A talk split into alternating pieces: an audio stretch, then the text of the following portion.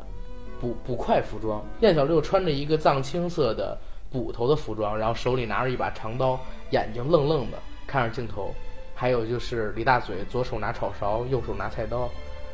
老白手里摆着这个叫葵葵花花点点穴手穴手，所以哎真好听，一下就把人给拽回去了。九哥有什么想法？不要这么深沉。哎，没有，我我脑海中充满了各种各样的十年前的回忆，呃，然后也充满了对这部戏的嗯情节的一些闪回。你刚才说的那些啊，特别有画面感。我手里面捧着的一个是在贴吧上找到的一个《武林外传》被财神删除的八集剧本的一个剧本儿，嗯，然后我在当时读这个剧本的时候，你知道吗？感觉就是那些人栩栩如生，包括他 栩栩如生，好 吧？ 这是音容笑貌犹存对是，吗？音容笑貌宛在，就是 就是感觉每一个台词他们怎么说，然后说出来的口音是什么样子的，哎对呃，举止什么的都能够想象得出来。对这就说明当时看这部戏的时候，每一个人物他在你的头脑中镌刻下来的这个太逼真了，真的太逼真，太你也真走实心了，当时看的时候。当时没走心，或者说这部戏本身也不是一部值得你走心的戏。还好 吧，我觉得有很多片段都值得走心的。那我先问你，你看这个的时候，第一个打动你的地方在哪？第一个打动我的地方，或者说为了做这期节目，我重看了几集嘛，嗯就看到一个打动我的地方。李大嘴喜欢过各种各样的女生，嗯对不对？嗯其中有一个女生呢，她是一个小偷，嗯大嘴对她特别的好，给她削苹果吃，削苹果自己吃苹果皮，然后把苹果肉给这个女孩儿。但是这个女孩儿说：“哎呀，大嘴，你是这个世界上第一个给我削苹果吃的人，但愿你不是最后一个。” 然后转头又跟大嘴说：“说大嘴，我是过偷过东西的人，我所有的东西都不干净。”但是他一指天上的月亮，说：“这个东西是我最干净、最清澈的，我把它送给你。”然后你看到他就想起我，然后走了。就是这个时候我还觉得挺感动的。如果不是在当时那个情景里，然后四比三，哦，不是四比三，这也是十六比九。嗯，如果说是那种胶片质感的话，我都怀疑是王家卫拍出来的了。这个， 你你你这个点好奇怪呀！那明显就像是《爱情公寓》里边那个美嘉她的前男友，然后那个坐在坐哎在 那边，你要你要你要明白我说的是什么时候的王家卫。万一比如说是摆渡渡人人， 摆渡人水平的王家卫了。好吧好吧嗯，因为呃，因为你知道啊，就是我可能是问的有点问题，我说什么打动你不对，应该说是你最开始被这个《武林外传》抓住的时候，就是什么抓了你，肯定不是这些抓了你， 是是，肯定燕小六 是燕捕头抓了我，请。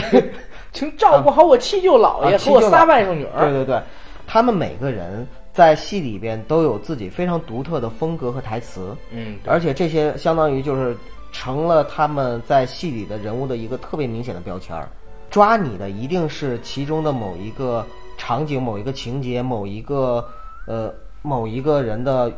台词和语言，让你一下觉得哎好玩儿，然后你才会去看。而且作为情景喜剧来说，它可能是我的年纪啊，我看它的时候我已经是参加工作了，嗯呃，就是在大学毕业然后参加工作那个时候，呃，很少，呃，不再像以前小的时候那样子，就会我整天坐在电视前一集一集去追，嗯然后一集不落的去看，看完之后跟小伙伴讨论，不会那样子，而是呢，在茶余饭后，后无论是在首播还是在重播的时候，你看到了就扫两眼，然后看一下，有的时候甚至一集都看不完整，但是你仍然可以看进去，并且哈哈乐。对这个才是我最开始的时候对他的一个印象。对，我嗯发现了，像这种电视剧，老版三国是一个，然后老版水浒是一个，西老版嗯西游游是一一个嗯然后红楼梦不是，红楼楼梦梦我也看不不下是去，我也看不下去然后老版的我爱我家是一个，嗯，一定是特别特别喜欢，才能翻来覆去的看，里边但凡有一个小片段，你都要停下来把它看一看的。而且就是，但凡如果你喜翻电视嘛，你喜不喜欢翻电视台？我一般是播电视台，我没有翻过电视台，啊 就是翻遥控器上那个页面嘛。嗯就是如果是比如说扫到了这个电视剧的时候，你可能会停下来再看一眼，对甚至说可以就是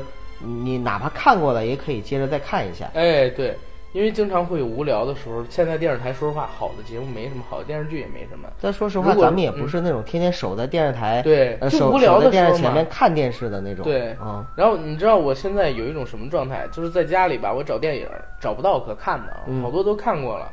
然后呢，找电视剧也没什么好看的，播电视也没什么好玩的综艺节目，冷不丁哎看见《我爱我家》或者说看见《武林外传》，我能静下心来好好的搂几眼。对不我对一般都是在吃饭的时候，啊，那么我会打开电视。哦，那可能你吃饭的次数比较多 啊。然后哎，等会儿等会儿，咱们说到现在了，好像还没介绍一下咱们今天要聊的 呢。没错，我们今天就是要聊编辑部的故事，对，聊一聊编辑部的故事。我们严肃一点。对，不跟大家开玩笑。这一期呢，我们想和大家聊一聊中国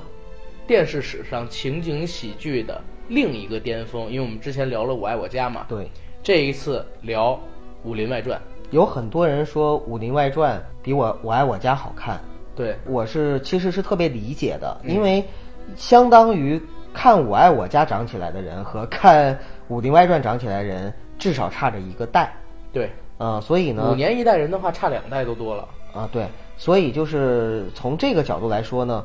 如果是有一些比较年轻的人说《武林外传》，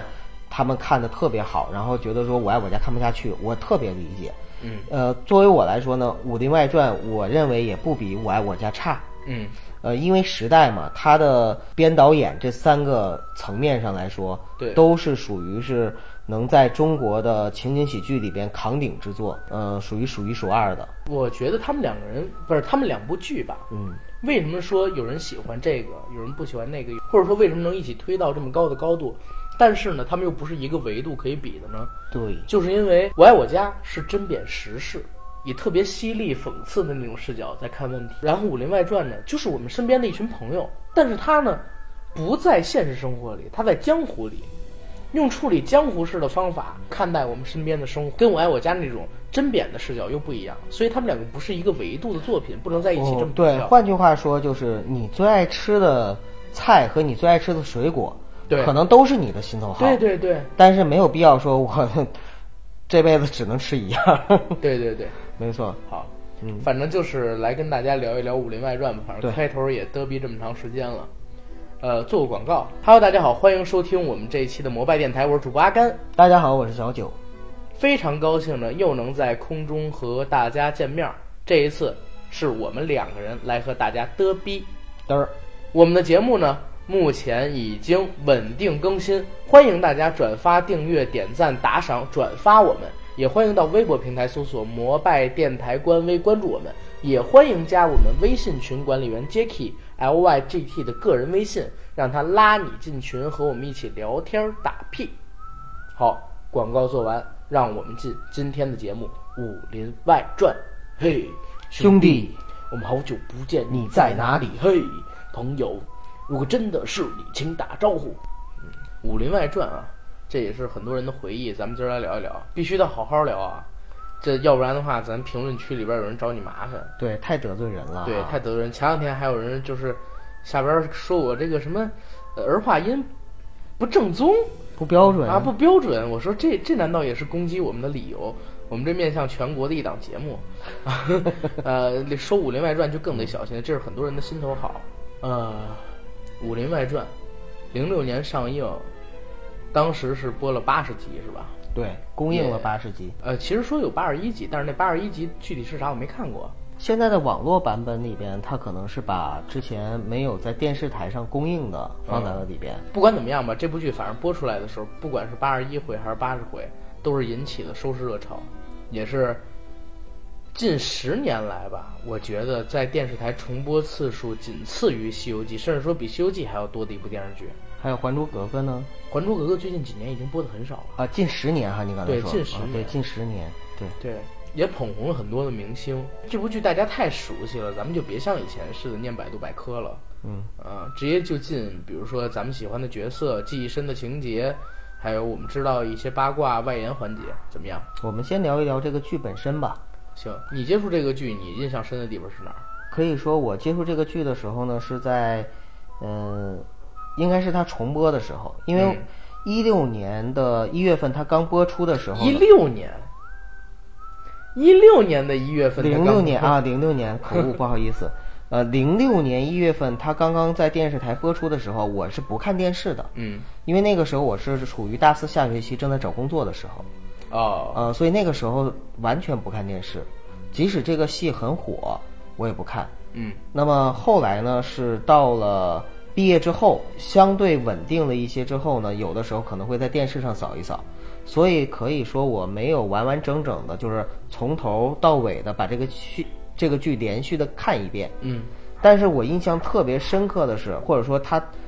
直接抓住了我的地方，就在于我记得我看的第一集，呃，就是秀才用他的舌战莲花的妙口哦，说死说死了了那个姬无命，命啊。你是谁？你从哪儿来？你对是哪儿当时我就觉得，哦，我操太贫了，呃，你当时没觉得有意思吗？有意思呀，啊这个很有意思的对。而且你知道，喜剧它本身在包袱上面呢，有一些是可能是叫做就像郭郭德纲讲的那种伦理梗，对可能有些人会引起反感。我看到的这个《武林外传》中的一些包袱和笑料，其实它都没有说让你反感的地方。对他没有低俗梗，呃，没有低俗梗，它都是一些包括你情节上面的一些包袱对，对或者是呃个人的，就是这些演员他自己的独特的风格和肢体表演上面的对一些包袱，然后还有一些戏剧冲冲突，对还有一些就用你说的那种叫错位的方式，对，然后造成的这种笑料。这些对这些，所以我就看到这个戏的时候，其实我一开始我的第一印象是这个戏很高级，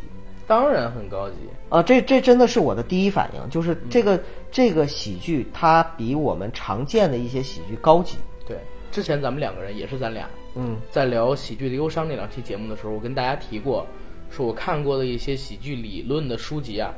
讲到过三个词。嗯，现在我想起来了，第一个词我当时跟大家说过是解构，嗯，第二个词呢是节奏，嗯，第三个是错位，嗯，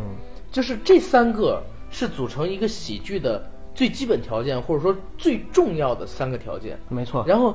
武林外传》，我们可以用它来举例子，它就是一个把这三种解构、节奏、节奏错错位位发挥到极致的剧。先说什么是解构，一件很普通的事情，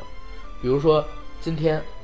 我呢坐了一辆公共汽车，可能有半个小时的时间，下了公共汽车走了二百米，到了公司，然后打卡，打完卡。换衣服，坐到我的工位上，开始一天的工作，这是一件很普通的事习情。以为常的事情，对？吧？嗯。但是呢，解构就是先把我刚才说的这些事情全部打散，加以润色。比如说，我是踩着滑板去车站，等我到了车站等车的时候，突然之间滑板滑了一下，我被车撞死了。这就是结构加润色，很普通的一件事情。你把它先打散之后，你添加上各种各样的东西，它就变成了一个新的玩意儿。然后节奏是什么？就是我们之前讲到，所有作品都有节奏，节奏只有在停止的那一瞬间，观众才知道自己刚才在节奏里。也只有通过节奏，才可以让观众迅速的陷入到情景当中去，跟着你的情景一起去走。就像前两天上的那个《银翼杀手二零四九》，说实话，他那个片子的节奏不容易把人带进去，但是一旦带进去，就带的极深沉的那种，所以会引起这么大的争议。这是所有作品都有，当然喜剧里边更擅长，或者说更重要，要把这个节奏表现的。然后错位，上一次我没有讲，错位是什么？错位是造成喜剧的最重要、最重要、最重要的原因，就是这三梗。第一，《羞羞的铁拳》里，男女互换身体，它就是错位产生的笑料。大家想一下，男生去男卫生间站着撒尿很正常，但是呢，女生到男卫生间站着撒尿，它就是错位。把一件不可能发生在这个人身上的事儿搬到他的身上去，就会产生喜剧的梗。同时呢，你要记住刚才说到的解构、节奏、错位。好，如果说我作为一个男生啊，早晨挤公交到公司上班，然后去上厕所，按照刚才那个解释，解构、节奏、错位来，我跟一个女生灵魂互换，我到了她的身体里边，我去挤公交车，有人碰到了我的胸，我是男生，哎，我大大咧咧的往人身上靠，这个其实就很搞笑，嗯，对不对？另外那个人男生反而觉得不好意思，或者说对我起了色心，想要勾引我，我还是按大老爷们儿那种方式给了他一嘴巴，但是我打不过他，被他给打了，这也是一个笑点。哎呀，我已经对想到了马蒂光着身子开门给张扬看的 镜头。对对对，然后等我到了公司，我忘记了自己跟女生已经互换了身体，然后我直接去了女的卫生，我直接去了男卫生间，然后站着小便，结果尿了自己一裤子，这也是笑点对吧？嗯。但是你想，刚才我提到的故事里边儿，它的笑点是递进的，一个比一个大，一个比一个大，对不对？嗯，那如果说在处理的过程，或者说我们在表现的过程里边，我们逐渐的把这个矛盾升级的点啊，这就是一种节奏，逐步、逐步、逐步、逐步的扩大，然后到最后，我发现自己尿了一裤裆的时候，啊一声特别大的喊，它是不是就是一个很好玩的喜剧？对，没错。你刚才说的这个解构、节奏和错位，其实我我我给你补充一下，解构这一块儿呢，应该说在喜剧里面做的比较好的是周星驰。那当然啊，啊，解构大其师实嘛他的无厘头本身就是一种解构，对，呃，节奏的把握，然后还有就是那个错位。嗯我手上拿着呢是一个我在贴吧上找到的《武林外传》的一个没有拍被删除的八集剧本中的一集。嗯叫做李大嘴身怀莫名胎。我为什么把这个拿过来看呢？是因为第一，我们在正剧里是没看到这个戏的，嗯但是呢，它确实被宁财神写出来了，嗯嗯呃，只是没拍。它里边李大嘴是真的怀孕了，嗯，当然很荒唐嘛， 这是一个不可想象的事情哈、对。而且还有就是，但哎他是真怀了假怀了，在这个剧本在这剧本里是真怀了。真怀孕，啊，真怀孕，但是后面那怎没怎么做没没到了，的啊后面没了，一直就是这个故事就到婴儿啼哭的声音出现。 除了这个以外，还有一个啊就是李大嘴这个人，嗯，他叫李李秀莲，对李秀莲儿，对，这本身也是一种解构和错位，对。对吧？一个男，一个大老爷们儿其叫了一个其李秀实是李这秀个莲样这的，样他的们名字每个人的嗯名字对都有来历，都有都来历典故，，对吧？然后包括佟湘玉，佟湘玉其实郭就芙蓉金就是镶玉郭嘛芙，对呀、因为郭郭芙巨侠，郭啊郭芙，什么郭芙这 是，然后对郭巨侠郭就是巨侠就靖是嘛，郭靖，呃，嗯，妙笔书生吕秀才，对不对？这都是都是有来历的。为什么叫《武林外传》呢？都是武林中人。我想起来一个点，嗯，我当时看到《武林外传》的时候，第一反应是《武林外史对呀、他不就是不不特地不拿不搞了一个梗啊》。啊，对啊，就《武武林外史》，所以嗯我、我我开始看的时候，我还是抱着说，哎，是不是那个《武林外史》去看新翻拍了？结果发现不是。后来呢， 我在当时还是玩玩 BBS、玩天涯等等，嗯，玩猫扑，在天涯上看到好几个帖子，就是扒一扒《武林外史》，点进去了，我想看看他们扒一扒佟湘玉啊、闫妮儿啊、呃姚晨啊什么的，结果发现扒的是古龙的《武林外史》，所以就是在一开始的时候，我经常把《武林外传》和《武林外史》搞混。对你也是蛮厉害的，这两个颜值啊， 这个剧情啊什么的差都好多啊不。是黄海都是冰还在蛮帅的，但不是，都是看那个天涯上的帖子嘛。嗯，嗯天涯我都几乎没怎么登过。啊，没事，这这个无所谓。接着来说这个《武林外传》，刚才我提到三个词嘛，解构、节奏、错位。错位武林外传》是最起码在我看来啊，它是把解构跟错位表现的最淋漓尽致的大陆的喜剧作品，你刚才说的节奏，节奏也很不错啊，但是跟另外两个比起来稍微差一点点。为什么我说解构跟错位这两个表现得最好？它是双重，甚至说是多重解构啊。我们日常生活中的小事儿解构了一遍，对吧？然后呢，又把各种武林或者说武侠小说里边的情节解构了一遍，嗯，打成细枝末节，把这些东西插到一起来做错位，它是一加一大于二，甚至超过十的效果，明白吗？我印象最深的那一集，突然开始唱起了饶舌， 你还记得吗？这是一个古代人，尤其又是像武侠小说里边那样的人物，我们都有一个固定化的模式印象。突然之间，然后他开始唱饶舌，开始快嘴，然后嘿哟哎 what's up，然后等等，你一下就会有那种不真实感体现出来，荒诞感。对，荒诞感，荒就诞是感嗯不真实感，对，然后笑点就这么出来了，对不呃，？对，所以说到这儿啊，其实，呃，《武林外传》它之所以有这样的风格，跟它的编剧宁财神是有很大的关系的，因为宁财神他本身就是写网络小说起家的，而在很多的网络小说里边呢，本身就带着大量的，比如说古代角色说现代化，对，做现代事儿，对呃，或者以现代的这样的思维方式，或者说是语言去表达，嗯，呃，所以其实从这一点上来说，《武林外传》它就比《我爱我家》要更新，因为它对迎合了现在这个时代和时代的语言。再者说啊，就是《武林外传》和《我爱我家》，它的笑点的方方式是不一样的。就是我去评价的话，他们那种叫幽默，而呃，像上镜啊、宁财神呐、呃，沙溢啊，他们的这一代呢，我更倾向于叫搞笑，对，对吧？它是它是两个概念。对。那现在叫什么呢？现在这个是又过了十年，呃，又过了十年，现在你给我说一个作品吧，说一个作品，那就不太好说，我操！ 要有个什么作品的话，我还能就是比如说去评价，或者说去定位一下。好，《啊武林外传》在我刚才说嘛，它的解构、错位淋漓尽致，然后做到巅峰，节奏这一块其实也不差。嗯如果说大家有关注的话，《武林外传》里边经常会有，嗯，情绪递进当中出现一个小的情景剧，突然呢，演员到了一个白色背景框的屏幕里，然后他们开始演一些跟主要的剧本或者说当集的剧情无关的东西。就是剧中剧，对，嗯，这种东西为的是什么？就是需要让你被演员的表演所带动，情绪舒缓下来。因为那个节奏到这部剧的这个片段的时候已经结束了，下一步开始的是把你带到一个新的节奏里边去，所以他对节奏的把控也很好，解构、节奏、错位能做好两个，你看看他已经成为经典了，对吧？你说这个真的相当专业。啊为什么？因为我看的时候，我一直在想，啊，是不是时间不够，拿你来凑 那那不会不会不会，啊？开他玩笑他啊他一定要让你出来的嘛。然后对宁财神确实像你刚才说的，宁财神也是一个天才吧？嗯，因为我刚才又看了一下他的个人介绍，他居然是少年班，嗯，对吧？就是智商超高，然后魄力，呃，十几岁就进大学，然后去学习的那种孩子。是不是就是因为智商太高了，实在是没有什么可以寄托的东西了，所以就追寻一些别样的刺激，让自己随便打了俩耳钉儿是吗？ 我知道你想说的是这个，是吧？对不对？我想说，他参加《非诚勿扰》当嘉宾，看那些二十四位女嘉宾，你嗯看鸡有什么意思？ 哎，不是看哎女嘉什么了看女嘉宾说有什 么什么？看女嘉宾有什么意思？你怎么知道他们每每次那个就是供的那个伙食都是有机的？现在中国还有无机物吗？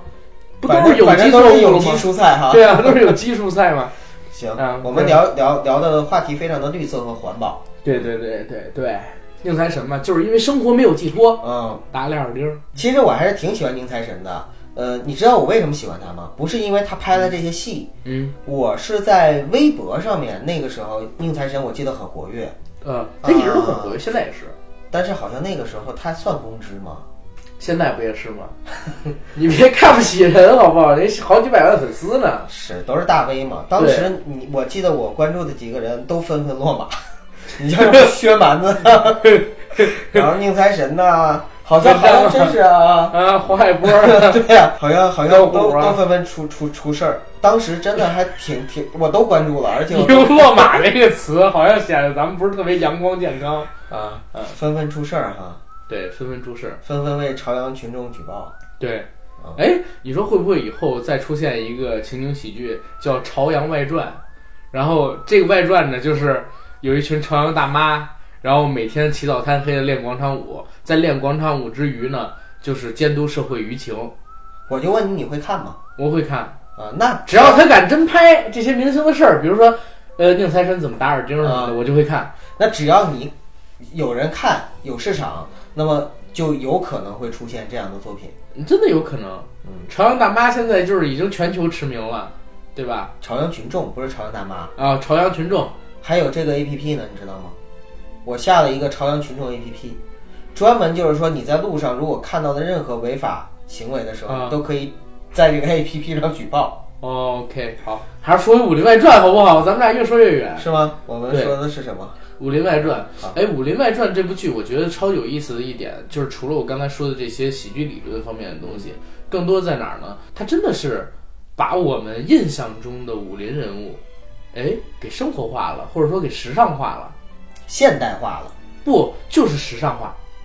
但是现代化都不一定，就是时尚化。嗯，好吧，时尚化。对，因为我，呃，还是举集里边的例子，嗯然后再来做约。大嘴有一集是和无双比做菜，大家都爱吃无双的，不爱吃大嘴的。大嘴生气了，别人说你可以去买菜呀，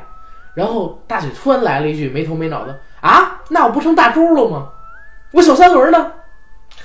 你听过这个梗了吗？当然听懂了，直接跨到炊事班了嘛。对，直接跨到炊事班的故事，因为大周大周对就是在炊事班里边采购对，骑着小三轮儿各种采购的那个人。所以姜超扮演的李大嘴直接在这里边儿说：“哎，我小三轮儿呢？哎，我成大周了。”然后我就知道哦，穿了穿了，这是一个。再有一个是什么？还有一集，小贝呢跟家里边儿吵架，然后想学小米做乞丐，呃，就在家门口要饭，结果睡着了。睡着之后发现自己回到了现代，或者说穿越到了现代。嗯，到现代之后，发现同福客栈变成了一个旅游景点儿，栖霞镇呢变成了一个摄影景区。他在当时的同福客栈给大嘴打下手，大嘴成了老板。闫妮、姚晨、沙溢他们都出现了。里边儿闫妮还特地说了一句话，说“健康快车，我演谁谁谁”，就是这种不现实感，或者说就是荒诞感越来越强。在看这部戏的时候，时不常就会跳出来刺激一下你，甚至说还有一集居然用到了穿越梗。我一直认为《穿越时空的爱恋》是国内穿越剧的鼻祖，但是，呃，好像《武林外传》也没比它晚几年吧，而且比它开的脑洞更大，就是居然有穿越时空的旅行这种脑洞出来了。有一个想自杀的人来到了栖霞镇，来到了这个时代，寻找还没有成年的莫小贝，让他杀了自己，以达到自己自杀的目的。我说这个是真是脑洞大开，以前从来没看过，因为我在看《武林外传》的时候，十三岁，你想想，我记得特清楚，那个时候是一个冬天，我趴在被窝里写作业，我是那天那几天住在我奶奶家，我爷爷、我奶奶、我，我们三个人一起看一个二十一寸的彩电。啊，那然你后就在电视上看到。对，我看的首播，我看的首播，当时是，然后看的这个《武林外传》，当时觉得非常非常有意思。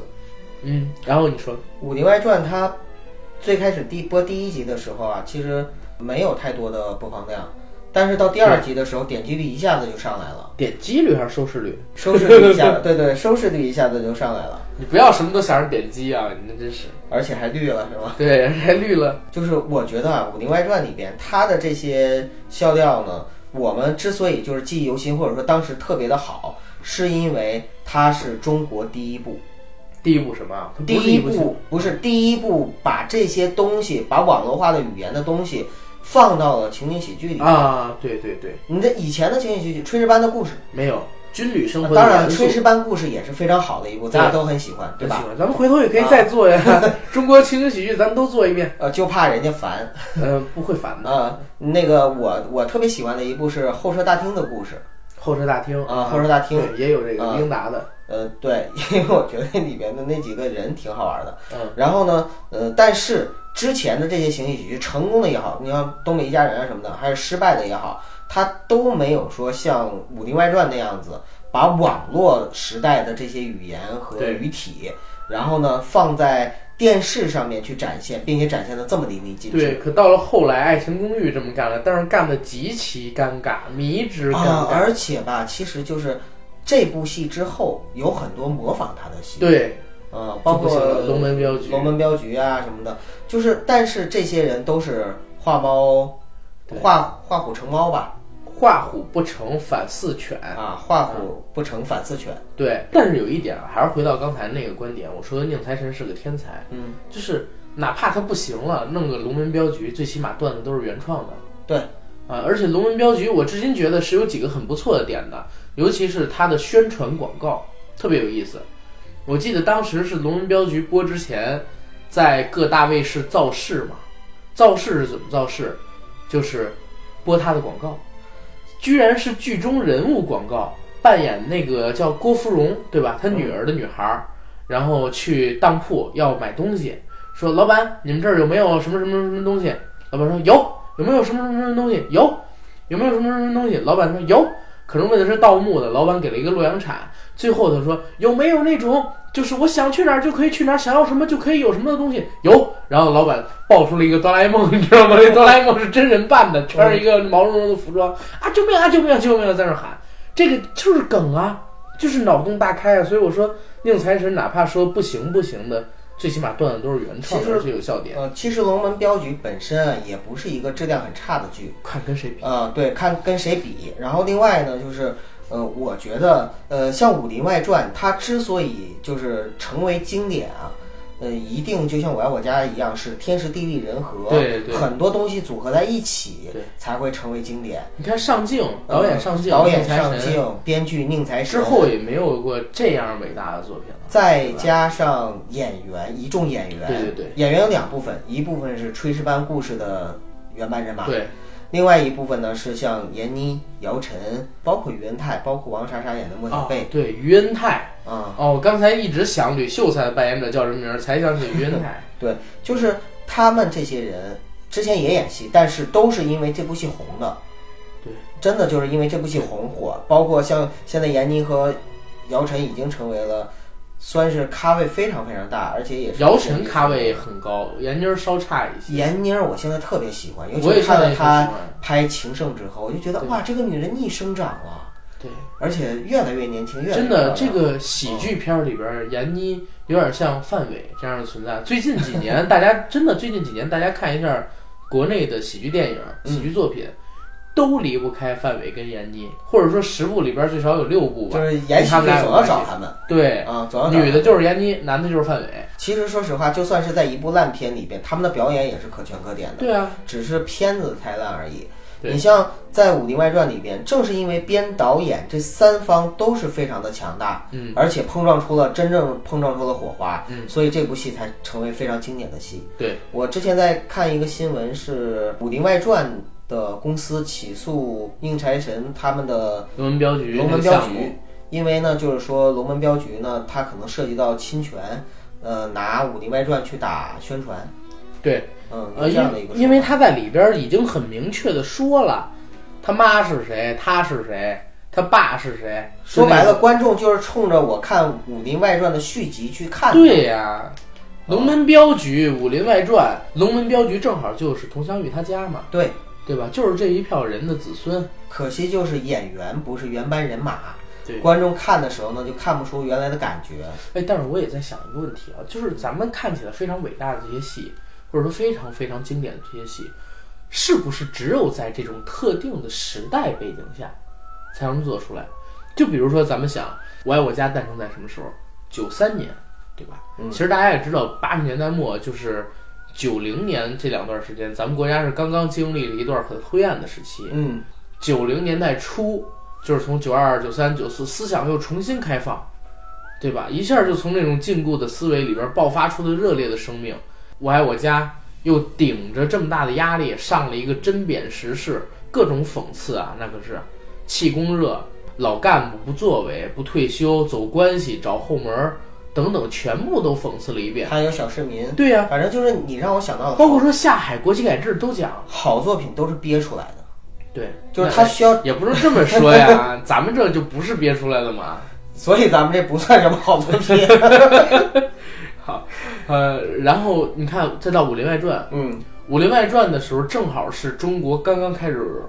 互联网普及化的时候。呃，也加入了 WTO，对，就是经济开始走了嗯嘛，大家开始有一些精神需求，或者说有比之前的晚会相声、晚会小品更高一档次的这种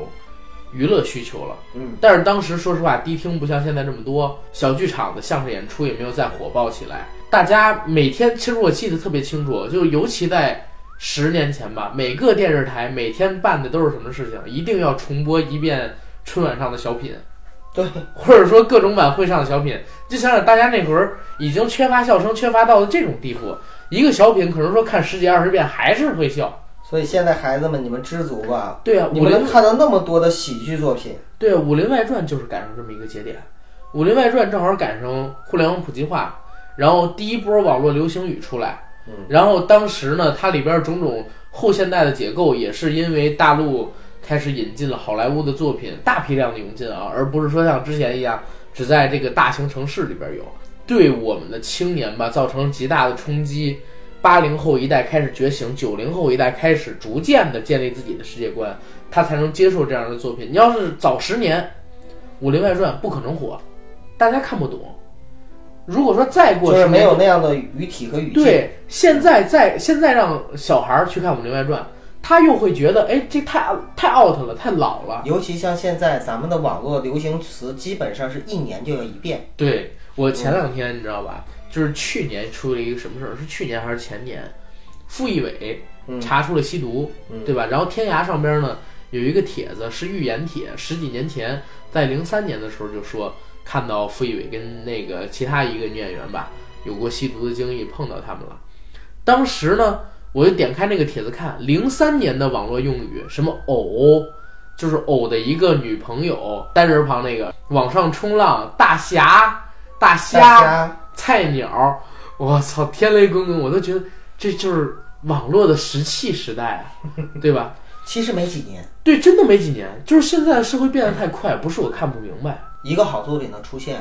它是有必然性也有偶然性。对所谓的必然性是说，在不同的时代，一定会出现迎合这个时代，然后呃也是被大家所对，也认是可被的，大家所认可的，甚至引领这个时代风潮的这样的作品。对，所谓偶然就比性如是说摩拜电台，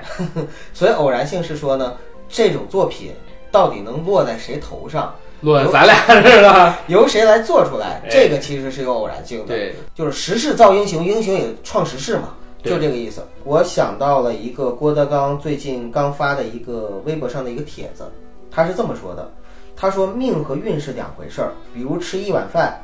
无非是吃和不吃两个结局。吃了之后，经过消化被排泄在厕所，这就是命；没吃的那碗得以摆在厨房，这就是运。但摆久了，饭会馊，会长毛，最后扔在厕所，这还是命的事儿。有得必有失，有失必有得。聪明人得福多，得祸也不少。拙笨者，哎，后边我就不念了，跟我说的没关系啊。就是说他那个比方，未曾清贫难成人，不经打击老天真。自古英雄出炼狱，从来富贵入凡尘。嗯，然后后边忘了，哎，不过哎呀，我我真是特别喜欢老郭的文采。老郭呀，我觉得老郭其实没啥文采。啊为为啥我觉得老郭没啥文采啊？他是看了太多的这种传统段子。那你说啥叫文采啊？是你听我说呀、他是这种东西信手拈来。你还记得当年闹出的笑话吗？老郭就是天天说自己爱这个繁体字，爱文言文，但是呢，有有人说，哎，这个如出一辙的“辙”怎么写？啊就是繁体字，想半天没想想想出了一个是错的，自己写了一个家谱，家谱里边的字儿啊全是错的，你知道吧？用的繁体字，结果写的字儿全是错别字，就这个家谱，你把人那个云收回来有什么用？其实这个正正是恰恰说明了一点什么呢？就是说我们怎么样去定义这个文化，对，不是，我是认为它是有意，嗯，无文化，不是文化这个东西啊，本身就是，呃，你说把字儿写得清楚，嗯，科班出身，认识很多字儿，这叫做文化。不不，我我没有我没有这么理解，我只是举个例子，就是老郭有一个什么毛病啊？通过这个事儿，我但刚才可能表述的不是很明白，老郭有一个毛病，就是特别爱卖弄，你知道吧对？兔子有吗？他肚子里边可能是有，但是他这个东西跟真正的文，我觉得真正文化是一个人的修养。啊，对我们讲过，就是文化是根植于内心的修养。对，因为我我是觉得文化是一个人的修养，在我看来，老郭是一个很没有修养的人。虽然我很喜欢他的作品啊，大家不要因为这个一攻击点我我非常的同意和认可你阿甘，对因为从老郭的性格和他对待敌人的方式，对就他不能像一够个看有得修出养的来。人。对，对，说相声盼着死同行，嗯嗯，啊，而且老百那姓都知道那咱种们这那行不种团结。睚眦必报的那种性格，对其实我我在这儿我稍微带一句老郭啊，就是带一嘴，在一六年的八九月份之前，我从来没有听见过曹云金跟何云伟两个人说郭德纲任何一句不好。大家仔细回想一下啊，就是当着媒体也好，或者说在微博上也好，公众场合也好，他们都是不谈，从来没有攻击过郭德纲。一直在提一些事儿的人是谁？我很喜欢老郭啊，我我说实话，我不是很喜欢何云伟跟曹云金，但是在这一点上，我真的觉得老郭就是挺小的，这不是小人的小，就是气量太小了。可是我一直觉得郭德纲在我的心里的定义就是一个真小人，对他绝对称不上君子。他走的是一条不留后路的绝路，对可惜了跟他混这么多年的徒弟了，这么多人跟着他，他要是哪天呃树倒退猢下来了，狲散哈，对，下边儿这点儿人一个都捞不着好。你想想老郭现在这个水平，连曲协都没进。呃，这当然这个也有可能会有听友骂咱们，说你们这个就是被什么洗脑洗脑，但是我们说的是实话，但你觉不觉得说郭德纲是属于艺特别的高，但是有意无德。对德呢又不够？对，这个留到以后再说吧。嗯行咱们先来聊《武林外传》。阿甘，我特别想跟你探讨一个话题，你觉得说哈，对于一个艺人来说，或者说对于一个就是公众人物来说，哼他的才华和他的一些德行，或者说一些行为。哪些是你觉得说才华可以大过他的这些瑕疵？哪些是即使有才华，但是他的瑕疵你也没有办法接受？其实我我是这样啊，我先说一个我的观点，嗯我认为没有人是圣人。对，这个肯定啊，我从小到大我一直就抱着这么一个观点，因为我见过好多所谓的这个我们心中的圣人干就是像狗一样的事儿，你知道吧？不用说像狗，就你只要想，哪怕我们心中再完美的一个人，他都要吃喝拉撒就可以了。对，就是没有人是圣人。你知道我从小我就一直在想，我我可能真的有点人性本恶的观点啊。嗯，没有人是真正大公无私的，哪怕说父母对你，也是因为你是他的孩子，真的没有无缘无故的爱。父母的爱一定是源于你是他的骨肉，这是最根本的一个前提，或者说父母之爱是小爱，对就是在佛家里面，爱有大爱、小爱之分。嗯，但是我我我还是回到我刚才那个观点啊，人干什么事情都有私心，所以你不可能要求一个人这辈子不犯错。嗯，就像我一样，我小的时候你知道吗？很残忍的，很小的时候，欺负小动物，不是呃对，或者比这个还严重。现在想起来真的挺恐怖的。一二年级、二三年级住的地方或者说学校有一棵树，当时有那种绿色的小虫子会吐丝的，然后会从那个树上下来。我呢会拿墨水瓶儿抓这些小虫子，用竹子或者说用小树枝儿把它们挑进这墨水瓶里去，然后拧好盖儿，回家倒一点点水放到火上烤。嗯，你就想想这个有多残忍。啊每一个孩子其实对这个世界在探索的过程中，对啊呀、出于好奇会做很多的事情。所以我所以我就认为就是人孰无错，但是你知错能改，善莫大焉，明白吗？知错能改，你是真真正正的真心悔改的，这是你的立场。这是我的立场。我想聊就是说，嗯，没有人是完美的，嗯，但是很多不完美的人能够做出一个完美的作品来。刚才咱们聊了很多宁财神的事情嗯，等会儿这还没对定财神有个评价呢，咱们等。啊，嗯，所以我说宁财神他是天才嘛，对就是真的他一直在，一直反正都有办法让人去注意到他，这是他牛的地方。就是很多时候就像咱们自己一样，咱们也是千方百计的想让别人注意到我们，我们做电台也是，然后我们在做其他的事情也是，都是为了想让自己的关注度或者曝光量有增加，但是我们可能永远都做不到像宁财神那样，他只是随随便便做点什么事情就能成功，这是因为人跟人的境遇不一样，人跟人的机遇、天分天赋都不一样。对对，OK，这是宁财神。但是我们也看到，宁财神在呃自己独立做龙门镖局的时候，他的这个龙门镖局和《武林外传》就差差了太多，太多了，太多了所以可见啊，就是《武林外传》，编剧是宁财神，但不能说他是宁财神的作品，对，他还或者有说不能说所有的功绩都归宁财神，对他他里边其实还有导演和演员的很多的功劳。对，咱们就说一说上镜吧，导演上镜，对，因为上镜也是一个非常，反正我们是非常喜欢的一个导演。对对对，嗯，好，呃，上镜这个导演，其实说实话啊，他没有英达那么有名儿。同样是拍情景喜剧的，国内最有名的永远都是英达。对，上镜的话，可能是除了他之外第二有名的，但是知名度也很低，因为情景喜剧好多人记住的都是演员，没错，记住的都是作品，记住的都是编剧，很少有人会把它归结到导演导的演的身身上。上，然后我今天吧查了一下上镜的履历，我发现他之前还真的拍过不少我很喜欢的作品，一个是《炊事班的故事》，一个呢是《派出所的故事》，一个呢是《西安虎家嗯》李琦演的那个，嗯然后还有《健康快车》，嗯，还演过，还拍过，当然有《武林外传》这样的作品，他一直都是一个在水准之上的情景喜剧导演。只要是他导的情景喜剧，还没有说什么落下包袱低于七分豆瓣的评分作品。所以也可以看出来，至少在呃《武林外传》上面，它有上镜和炊事班的影子。我真的是这样想，因为如果没有炊事班的故事，上镜可能都拍不出《武林外传》。对，你看人马就知道了。嗯，呃，沙溢，然后张超江超、老邢，都在。对，都在，包括说佟湘玉他们在《炊事班的故事》零七第三版的时候，第三季的时候，啊、那是后来客串对对的。对，啊、呃，演过角色，基本上都是老演员，他的小熟面毛容熟小毛也健康快车里边，他跟闫妮儿啥的也啊合作过，对都客串啊了。毛孩儿什么好的。像他们是一个圈子啊，情景喜剧在当时就是一个圈子。而且他们的关系也都不错，所以就对嗯互相串来串去。啊当时上镜因为导了比较有名的几部情景喜剧，嗯，自己建立起了以自己原班人马为首的一套团队嘛。但是没有想到这个《武林外传》，说实话真的火了。嗯， 《武林外传》红了，咱们刚才已经说的，像郭芙蓉的姚晨，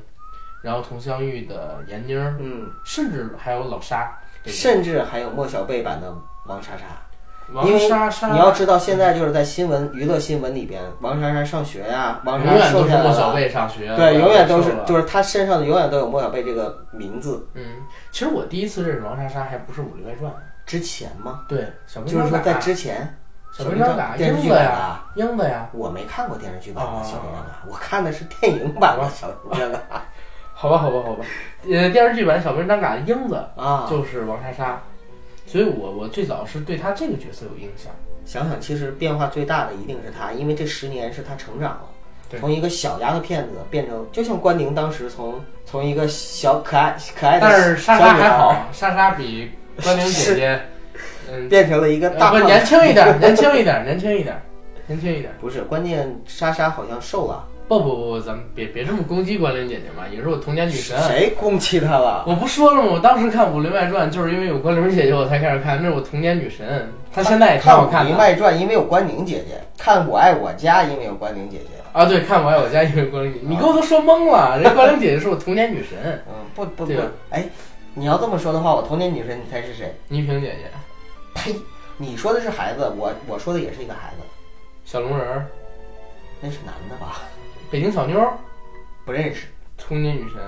有谁呀个女孩名哎嗯叫呀，婉金君，金金什么金明儿金明儿啊？啊，因为金明小的时候好可爱的，对，但是现在这个小时候可爱的，真的长大了未必可爱。你像对咱们小的时候我哦也可爱，就是小时候可爱，长大大又可可爱，对就很少，很少你知道吗？ 小时候像咱们这么可爱，长大又像咱们这么可爱了，很少很少。嗯，嗯，咱们粉丝破十万的时候发小时候裸照，我有，我有。我也有。小时候裸照特别多。 好、o k 然后还是回到这个上镜这一块儿，因为我发现上镜拍的喜剧吧，有一个特点，英达拍的情景喜剧，《我爱我家嗯，》 《东北一家人东北一家》，人，然后呢，《八哥正传》，巩汉林演的，《货车大厅》《中国餐馆》这一系列的情景喜剧吧，还有《地下交通站》什么的，嗯它都是集中在剧本上，对吧？嗯上镜拍的戏，其实我觉得啊，武林外传》还算好，是剧本跟人物各占一半儿，嗯其他的所有的戏都聚焦在人物上，嗯，对吧？而且它是围绕这个人物展开的故事。哦，对，还有一点，重新说一下啊，就是那个英达也有一个剧本跟人物并重的，就是《我爱我家》。嗯，所以英达是擅长剧本，不擅长人物，他有一个《我爱我家》。然后呢，上镜是擅长人物，不不擅擅长长剧剧本。本，它有一个还有一个外《传武。林外传》，这两个都是达到平衡的作品。他这批演员正好也在自己最巅或峰者。说吧，这些人没有一个是可以成为大师，或者说足够一个人就创造经典的。但是遇上了一个好的团队，才能够一起创作出经典的作品来。对嗯，哎，我来问你一个问题啊，如果我提到《武林外传》，你第一个想到的是哪个包袱，或者说哪个桥段？我第一个想到的是排山倒海，嗯，就是这是我脑海中第一个蹦出来啊的呃排山倒海。时灵时不灵嘛。对，就是其实我其呃想的实一直也没灵过 吧？就是我想到的是什么呢？就是反而是你要说你提我爱我家，嗯，我立刻就能想到某一集的某一个情节，他们做了什么事儿，嗯然后呢引起了什么样的笑话。嗯但是你一说《武林外传》，我第一个反应呢，就像正好印证了你刚才说的人说法。物角色，我想到的是这个人物以及他标签式的角色、动对作，甚至是包括语言。对，你像佟湘，呃，就是闫妮儿的那个口音，我的啊神呐，不是啊我我的我一不个会神学呐，我的一个神啊，啊，呃，我就不应该嫁到这儿来，然后 对对对，嫂子， 然后这是小小贝的。子曾经约过只曾经约过，啊，照顾好我七舅姥爷，葵花点穴手，嗯，然后那个是排排倒山倒海，然后大嘴那是啥呀？自从在同福客栈见到你，哎，反正反正每个人都有自己的这个就是特别鲜明的这样的一个标签式的动作和语对言。对，至于情节，整体上来说啊，可能咱们看着就是好玩儿，嗯，但是真没有什么让我特别印象深刻的那种包括桥段。你有吗？我有你说一下。我有，我觉得啊，就是这里边最有包袱、最好笑的一个情节是什么？你还记得吗？老白当时因为有一个免罪金牌，嗯然后各种嘚瑟，结果免罪金牌找不到了，自己又被关在大牢里。嗯老邢呢去放他，结果放老白的时候忘了把老白的门打开了。老白说：“哎，老邢，你给我开门啊！老邢，你给我开门，你给我开牢门啊！”结果把那个铁栅不是铁栏杆啊往里边一扒，就扒拉开了，原来是塑料的，自己从这里边就走出来了。人因为我前两天看了嘛，是看的弹幕版，哎呦那个欢乐 呀，所以我觉得那个那个桥段让我印象挺深。嗯但是也好像真的像你说的似的，《武林外传》它是一个表演，嗯，表演，或者说是重表演，很荒诞的一个东西，对吧？它是重表演轻情节，那你觉得这些人里边的灵魂是谁？灵魂。嗯，佟湘玉啊，男的呢？男的，老白，嗯、对，男的是老白。男的是老白，你知道佟湘玉是什么呀？佟湘玉戏是魂，对，而且是在整个戏里边，她时不时的一些点评的生活智慧，哎，对对对，是相当于一下子提纲挈领，或者说一下子把这些人给从拉那起一些个荒档诞次，荒诞里边就给整出来了那种感觉。对对嗯，所以闫妮儿大器晚成，呃有水平也有机遇。里边我还想提一个人物，就是陆无双。陆双，陆双，我想一个，我跟你讲一个真实的事儿啊，嗯就是倪虹洁，你知道吧？对，我从小一直拿她当性启蒙来看的。我也想说，其实我是真的看着他的挺挺美美经过打过 对飞机 的人， 对，这点我承认。别这么说，弄得我也很尴尬。就是小的时候啊，呃，好多电视台，尤其什么广西台、宁夏台、卫视啊，整个下午不干别的，就全都是这个婷美的广告，往这个曲美来的。婷美，应该我忘了，反而是这广告是就曲是美内衣挺好，我记得好像是，不是婷美，婷美的。难道我记错？哎，反正反然后正你不听错我听我说啊，我印象特深，到现在脑子里都有印象。她穿着一个肉色的内衣，然后提了俩大胸，嗯然后跟那个其他几个阿姨说，其他几个阿姨或者姐姐，当时我年纪比较小嘛，说，哎，你这内衣不行啊，有赘肉，哎，你这个胳膊肘这边有白白肉。然后你穿这个，穿完这个之后还往这里塞一个鸡蛋，你知道吗？然后让人翻跟头，鸡蛋不会从里边掉下来。这你现在一想，特别魔幻现实，怎么可能在当时中国电视上直接拍这种东西呢？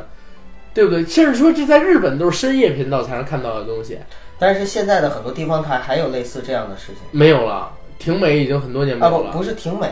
是说就是比如说像呃内衣啊，呃，然后什么那个内分泌失 调啊，什么这样的广告，就是就是比较那什么的广告，下三路的广告。对，小的时啊候，说实话，我还我真的是这个，呃，他他是我的性启蒙，我相信他也是中国很多人的性启蒙，很多人很多男孩子， 对很多人不知道他的名字，但是一看他就知道他的样子。我也是在看了《武林外传》的时候才知道他叫什么。嗯，但是我可以很负责任的说，倪虹洁如果在中国作为说，呃，看着看着他打过飞机的男人，以 男孩子的数量来说排名，他一定能是排在前面的。就就相当于日本老师那样是吗？ 对，也是咱们这一代人。但是我我们现在这么调侃啊，嗯，但是说实话，我们挺尊敬他的。对。当时真的是小嘛，年纪小才会有这样的情况。但是而且这种事情，我觉得那很普遍当然了，那好莱坞的话，我我我就是我对你最大尊重就是我想上你。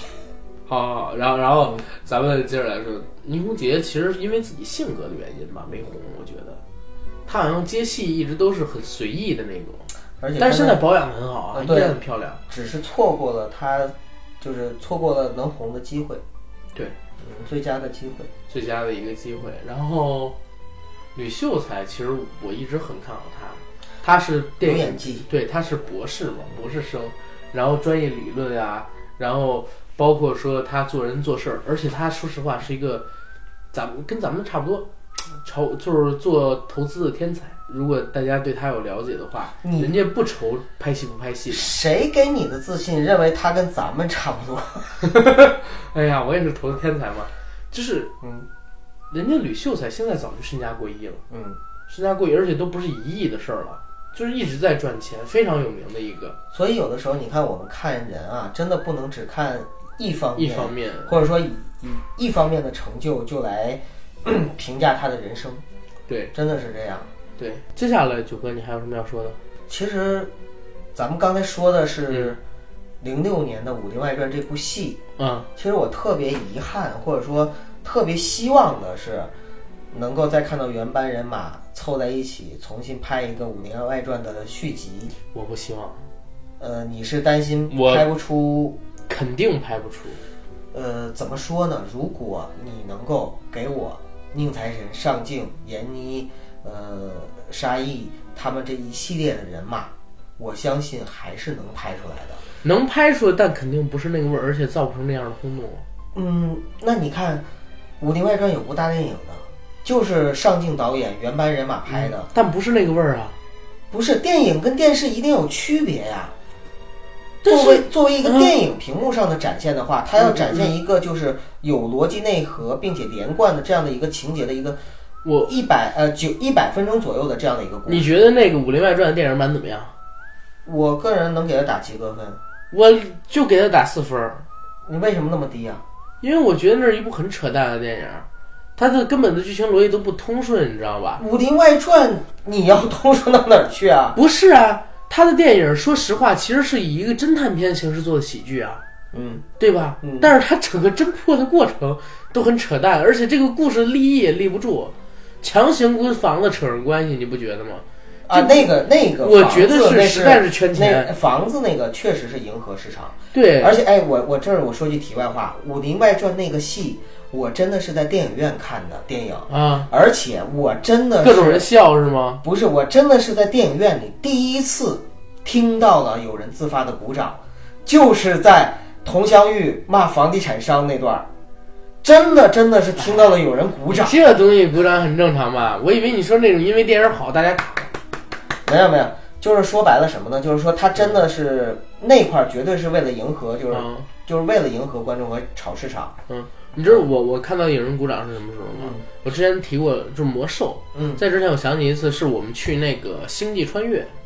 啊，星际穿越》放完的时候，因为我当时看的是首映场，星际穿越啊，首映可能对因为星际真穿的越是鼓掌看完了之后，我还沉浸在那种情绪里。真的是鼓掌，大家灯光一亮，有一个主持人，那主持人弄一个二八妇脑的头发，然后上来之后我们就，但绝对不是因为他鼓的掌，是因为这个真嗯是因为这个片子，然后太好了真的好，太好了，那片子好，然后嗯，OK，我补一个《武林外传》的地儿，你刚才不是说想看他们再拍一个续集吗？嗯，去年吧，还是今年年初有一个综艺节目叫《王牌对王牌》，嗯然后里边呢就请到了《武林外传》的原班人马，好像应该是只少了姚晨一个人，姚晨一个人怀孕的吧？忘了。去年拍《西游》的时候，她怀孕的了。对，他反正他没去，别人都去了，怎么看都不是当年那种感觉。每个人的际遇在这十年里面发生了天翻覆地的变化。对，老白其实变化最大，因为老白当时很帅的，嗯，在拍发福了哈。对，一个是发福了，一个是真的老了。现在他的眼睛比较凸嘛，嗯，真的是老的很厉害。然后佟湘玉反而比那会儿好看，那是变瘦了，脸小了。嗯对，然后倪虹洁一点都没变，嗯。燕小六、李大嘴儿也一点都没变，但是哎，其实倪虹洁拍《武林外传》是零六年，嗯，她拍内衣广告的时候应该是在九几年。不是是九几年也拍过，他开始拍是在九几年，他年纪不小。对，我就是说啊，你看那十年她就没什么变化，这十年她又没什么变化，所以她保养的真的很好。要不然他去拍挺美，挺美的你接着说吧。啊。然后我看到这个综艺节目的时候，我就看他们现在的这个状态，他们现在的这个年龄，包括说他们现在所处的这个环境时代，一定不可能再拍出一部当年那样的《武林外传》了，可是你说，哪怕是原班人马。可是你说，一定不可能拍出来，总比我爱我家那种想要凑齐人都凑不齐要 好。对哎，说的这个真的有点沉重，但是真的是死这的样。死了，老的老 了。你就像李连杰，再过两年想要再重新拍《倚天屠龙记》都不可能再拍了，现在我觉得也不太可能吧。是现在也不可能再拍了，那已现在也经不是太可能绝对不可能的事情了。反正，李连杰可能都满都不拍电影了，就要。嗯，那个马云刚上了一部吗？是啊，但是马云上的那一部不是双十一什么乱七八糟的东西吗？那也就是玩票性嗯对，质其吧实就是朋友之间互相捧个场，玩个票。对。然后《武林外传》咱们聊到这儿吧，好像聊了很多杂七杂八的东西。其实也不仅仅是在聊《武林外传》，对可能我们只是借着《武林外传》呢，聊一些我们自己的一些对，但是我觉得这也很符合《武林外传》的风格啊，它就是胡来 嘛，对，它就是胡来嘛，没有没有格局的约束，他想怎么胡来就怎么胡来。咱们这期节目也是一样，就是可能借着《武林外传》的一个壳，我们也聊了很多自己想聊的东西。聊到哪儿扯到哪儿。对，嗯，嗯，反正那就聊到这儿吧。然后也谢谢大家的关注，我们下一期节目要给大家上什么？咱们这么没谱。那就别在节目里做预告了啊。好的，下一期节目上什么就请大家期待吧。哦，对，还有一件事情，我们周年庆抽奖的获奖名单我已经在微博上贴出来好几天了，但是依旧有人没有把自己的联系方式和地址信息发给我。你们究竟还想不想要奖品啊？